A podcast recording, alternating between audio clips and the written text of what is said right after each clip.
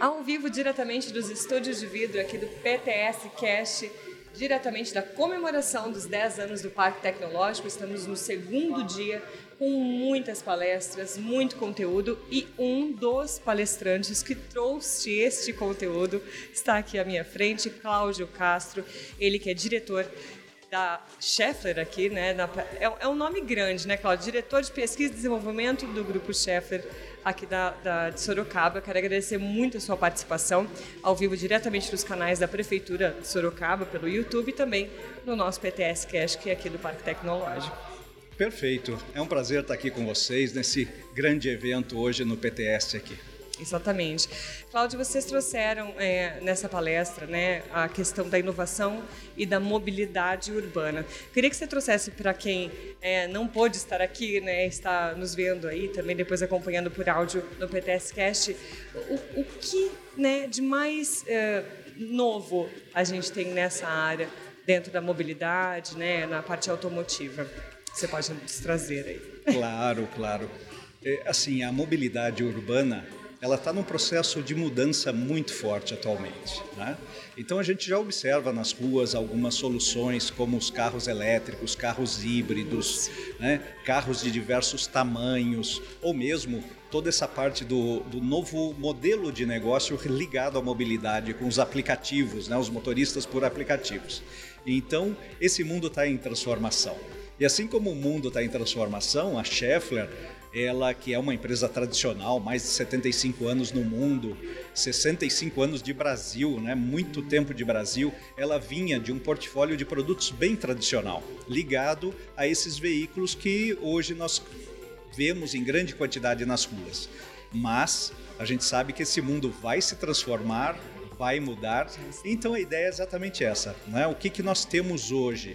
Exatamente essa transformação que está acontecendo na mobilidade urbana também está acontecendo dentro da empresa criando novos produtos voltados para esses novos veículos. Então, hoje o que nós temos de novidade? Um portfólio gigantesco, uma quantidade muito grande de produtos já voltadas para os carros híbridos, que é, na, na nossa opinião, a grande tendência para o nosso mercado aqui, Sim. mas também para os veículos elétricos, ou futuramente a gente já está falando em caminhão movido a hidrogênio, tem, tem tecnologias vindo isso. aí é. né, que são muito fortes. Né? E o ponto é exatamente esse: estar preparado para esse futuro.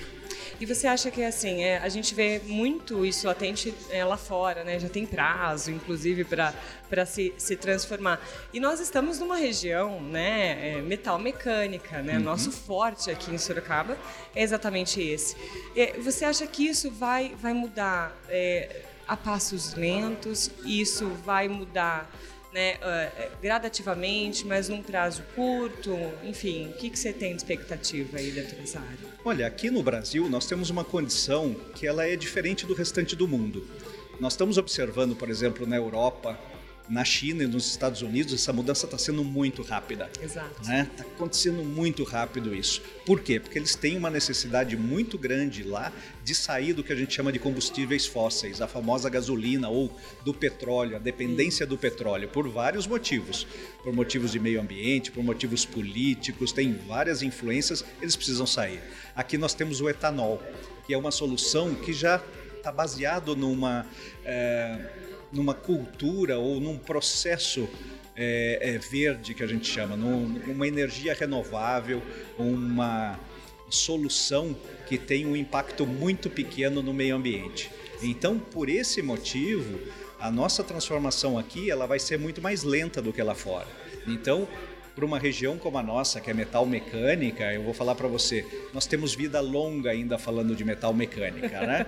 Mas não impede de a gente realmente começar a trabalhar com algumas novidades. Então, já temos hoje, junto comigo, estava o Gustavo Noronha da Toyota falando né, dos veículos híbridos com motores flex fuel da, da, da Toyota. Então, é exatamente uma um pezinho que a gente coloca na eletrificação, que a gente chama, que é essa mudança do, do motor tradicional para esses veículos com algum tipo de motor elétrico uhum. e que com certeza isso vai acontecer e cada vez mais, até porque a regulamentação do país está cobrando uma maior eficiência, Exato. uma menor emissão de gases desses veículos. Então eles vão precisar sim, mas a, a nossa aposta é que o veículo tradicional ele permanece ainda por muitos anos aqui. Isso vai dar tempo para a gente se acostumar e se preparar para essa mudança.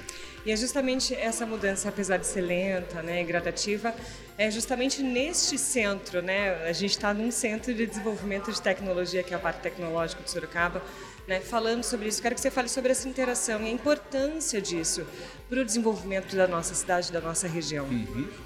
É exatamente isso. Quer dizer, como nós aqui no Brasil, a gente vai continuar com essa tecnologia por mais tempo, e com as exigências de fazer cada vez melhor, porque o que, que acontecia? Até muito pouco tempo, a gente pegava o que eram as melhores práticas lá de fora e trazia para cá, faziam as adaptações necessárias para o nosso país, para as nossas particularidades, mas simplesmente eram adaptações. Sim. O que, que a gente está observando? Daqui para frente, a gente vai precisar começar a desenvolver com as nossas próprias pernas. Né?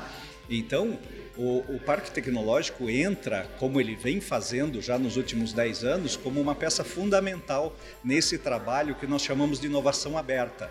Então, cada empresa sozinha, ela não vai conseguir desenvolver tudo o que precisa nesse campo do metal mecânica, da, da mobilidade tradicional. Nós vamos precisar de ajuda. E essa ajuda faz com que a gente precise de uma conexão com o governo, com universidade, com centros de pesquisa, com outros parceiros.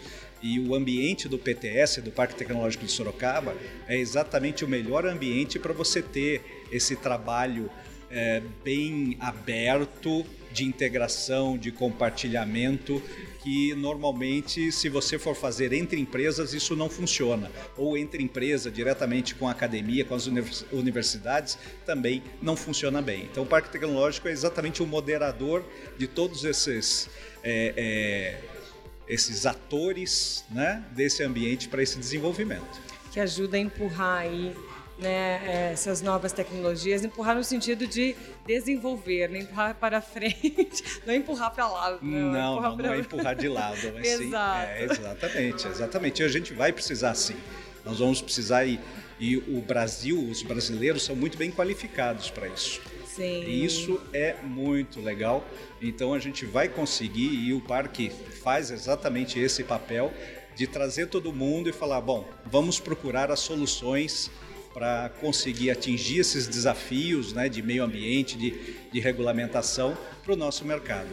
Exato, a gente tem que ter olhar, o brasileiro tem que ter olhar do que o exterior tem olhar para a gente, porque eles valorizam muito o Brasil e a tecnologia que é desenvolvida aqui né? Muita coisa é exportada, apesar da gente ainda né, importar muita coisa de fora, mas muita coisa é exportada e, as pessoas gostam das coisas do Brasil porque são bem feitas. Né? E o brasileiro tem que aprender a apreciar isso, né, Cláudio? Porque você vê muitas vezes o próprio brasileiro não dando valor né, nas coisas que a gente faz aqui, né?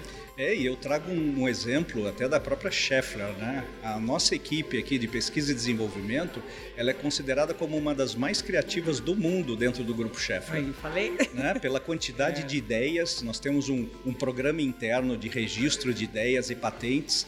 Então, quando você pega a quantidade de ideias e patentes por engenheiro, por pesquisador por pessoa que está trabalhando em pesquisa e desenvolvimento aqui é uma das maiores do mundo. Então, é só um, um, número que vem exatamente comprovar isso que você falou, né? que nós temos sim um grande valor e nós precisamos nos dar esse valor, assim como os, as pessoas lá de fora do exterior dão esse valor para as coisas do Brasil. Perfeito. Eu quero que você faça um, um, um resumão do que foi falado nessa palestra. Já indo, a gente está encaminhando já para o nosso fim da nossa entrevista, né, para deixar aí para as pessoas um recado né, desse futuro, das projeções que estão aqui.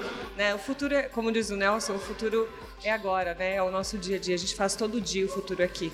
Né? Que é, a inovação está cada vez mais presente no nosso dia a dia.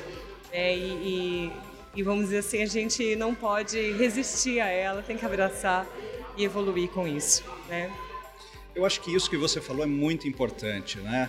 Essa não devemos ter resistência para o novo, muito pelo contrário, temos que entender que o novo são oportunidades para que a gente possa crescer ainda mais. Né? E um resumão da minha palestra foi trazendo exatamente isso. Né? O mundo está em transformação e nós precisamos estar pronto prontos para esse, esse novo mundo, para essa mudança. Né? E como fazendo isso? Começando hoje nas pequenas coisas, cada um com a sua parte. Né?